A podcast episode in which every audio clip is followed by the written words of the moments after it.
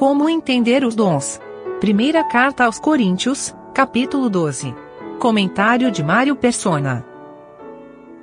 Uma coisa que me ajudou a entender esse, essa diferença dos dons foi quando eu comecei a ler o, o 1 Coríntios 12, não com a palavra dons ali, porque na nossa tradução está escrito dons, mas na, uh, no original são, no sentido é de manifestações. O que é uma manifestação? Manifestação é uma coisa que se manifesta, ela não é permanente. Ela acontece num determinado momento só. Ela não está sempre ali. Então, como o Lemão explicou, Deus usa para um determinado momento, manifesta poder que é dado àquela pessoa para ela executar uma obra naquele momento e aí terminou o seu momento de executar aquilo.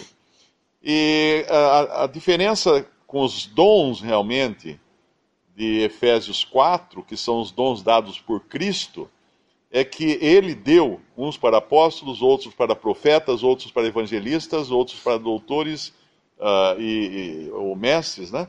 Uh, querendo o aperfeiçoamento do corpo, a edificação do corpo de Cristo, da igreja ali o dom é dado realmente ao homem. Na, na, verdade, não é, não é nem o dom dado ao homem, ele dá ao homem.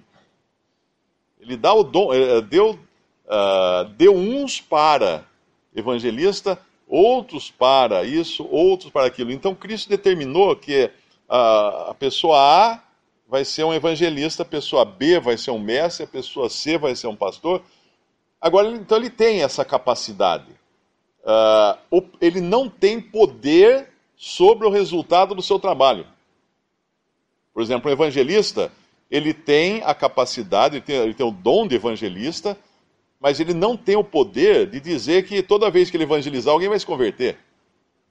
Mas ele tem o dom de evangelista, porque ele tem essa capacidade que o distingue como evangelista. Mesma coisa o pastor, que é aquele que cuida das ovelhas, aquele que ampara as ovelhas, e aquele e o mestre, que é aquele que ensina a doutrina, tem mais profundidade para passar a doutrina. Ele tem essa capacidade, mas ele não tem poder sobre o resultado, porque o resultado é o Espírito Santo que vai operar. Então nada, nada do homem, nem naqueles casos que foi citado de, de 1 Coríntios 12, quando as manifestações do Espírito são dadas para uh, resolver questões uh, eventuais, uh, momentâneas, e os dons dados por Cristo, quando subiu ao céu, são da pessoa, porém, mas a pessoa tem, porém, ela não tem poder sobre o resultado. E ela pode, inclusive, por exemplo, um evangelista, ele é um evangelista mesmo quando ele não está evangelizando. Porque é um dom que, que Deus lhe deu, o Senhor Jesus lhe deu, e ele vai ter isso daí. Ele pode suprimir isso daí, ele pode se esconder, ele pode. Mas ele tem. Ele não está sendo, naquele momento, útil, mas ele tem. Agora, aqui, uh, outra coisa que foi falada, uh, que é esses que querem uh, melhorar o mundo, esses que acham que o cristão deve interferir para melhorar o mundo, melhorar as coisas. Eu estava pensando hoje que isso aí é uma das razões pelas quais cristãos matam. Ao longo da história, nós vemos coisas horríveis, né? Guerras e, e uma série de coisas causadas por cristão, causados em nome de Cristo. Muita gente fala assim: ah, mas por que falava que era cristão e as cruzadas mataram tanta gente e, e Hitler matou tanta gente, era um país cristão, a Roma matou tanta gente, a Igreja Católica Romana, a Inquisição, uh, como que fala que é cristão e mata? Porque mata? Porque quer impor, impor as melhorias segundo a ótica distorcida, obviamente, desse tipo de cristianismo, que é justamente o que vem no versículo 11. Qual foi o primeiro assassinato do mundo? Foi justamente por uma questão de discordância a respeito do que era agradável a Deus e o que não era agradável a Deus. Caim matou seu irmão Abel porque Abel ofereceu um sacrifício de sangue agradável a Deus e Caim ofereceu o fruto do seu trabalho. E quando ele viu que o fruto do seu trabalho não era aceito por Deus, o que ele foi? O que ele fez? Ele não podia matar Deus, então ele matou seu irmão.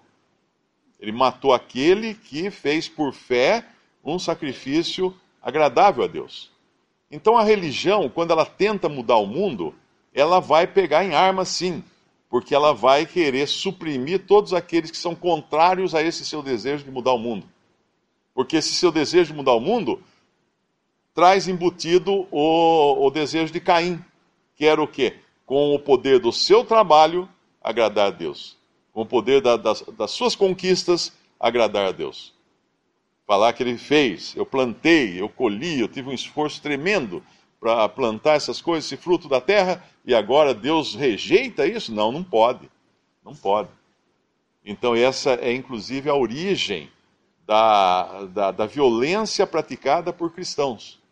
São cristãos nominais, que não entendem realmente o que é, que Deus quer de um cristão verdadeiro, e tentam fazer do fruto do seu trabalho aquilo que vai realmente mudar o mundo. E aí ele mata ele mata todo aquele que se opõe às suas ideias. Que é aqui o que fala uh, a respeito de Caim. Entraram pelo caminho de Caim. E, claro, tem também um outro sentido esse caminho de Caim, porque ele rejeitou, e é o sentido, obviamente, muito mais, mais óbvio e muito mais importante, ele rejeitou a salvação de Deus feita pelo derramamento de sangue, que estava simbolizado no animal que Abel uh, sacrificou ele, porque ele queria uma salvação baseada em fruto do seu trabalho. Então aqui é obras versus fé. Então quando nós, nós encontramos algum líder cristão, algum pregador cristão, falando de salvação por obras, ele está seguindo o caminho de Caim. Ele está seguindo o caminho de Caim, que matou seu irmão, porque o seu irmão ofereceu a Deus o quê? Uma figura do sacrifício de Cristo. Eu acho que Macintosh que fala que uh, os que seguem o caminho de Caim, é mais ou menos isso, não é exatamente as palavras dele. O que segue o caminho de, caminho, de Caim é aquele que quer aperfeiçoar. E o que segue o caminho de Abel é aquele que quer purificar. E o aperfeiçoamento vem das obras. E a purificação só pode vir do sangue. Então, essa é a grande distinção entre os dois.